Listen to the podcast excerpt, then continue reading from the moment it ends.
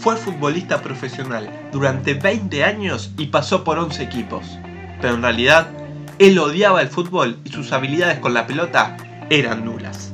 Istoporte te cuenta la historia de Carlos Enrique Rapazo, uno de los mayores fraudes de la historia del fútbol.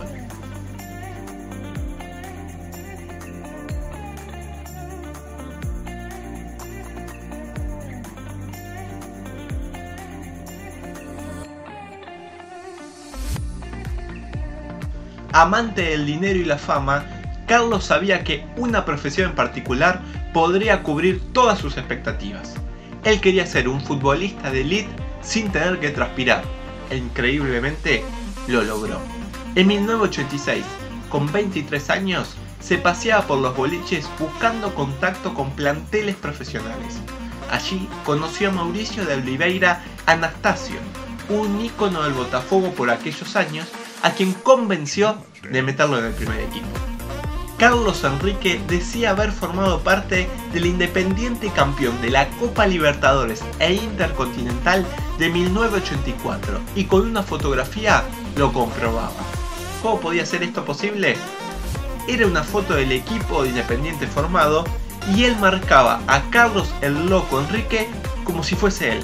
En tiempos sin internet era más fácil mantener esta mentira él admitió en algunas entrevistas que iba a los entrenamientos y a los pocos minutos de ejercicio se tocaba el muslo, la pantorrilla y pedía ir a la enfermería. Durante 20 días estaba lesionado y en esa época no existía la resonancia magnética. También contó que los días pasaban y tenía un amigo dentista que le daba un certificado médico con algún problema físico. Y pasaban los meses en Botafogo creían tener a un crack y era obviamente un misterio su figura. Carlos firmó el contrato de riesgo, el más corto, normalmente por apenas unos meses. Recibía las primas del contrato y se quedaba allí durante ese periodo. Después de un tiempo sin jugar, debía emigrar para no levantar sospechas.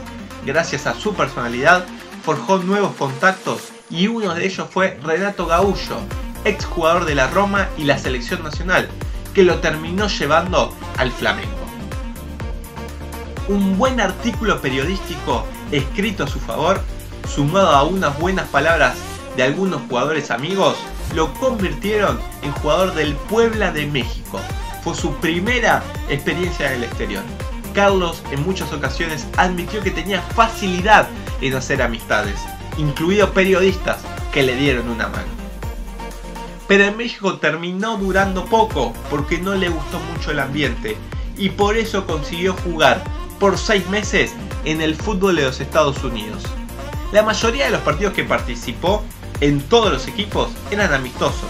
Siempre buscaba alguna excusa para no estar disponible, pero eso no le impidió llegar a Europa en 1990, más precisamente a la Jasio de Francia.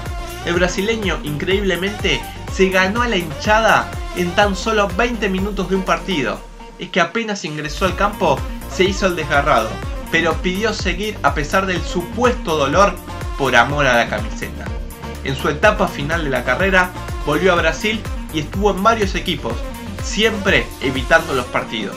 Se retiró a los 38 años, luego de dos décadas engañando a casi todos. Hoy, con más de 50 años, dirige un gimnasio y asegura ser personal trainer, aunque es muy difícil ya creerle nuevas historias a Carlos, un verdadero rey del engaño que logró ser futbolista odiando al fútbol.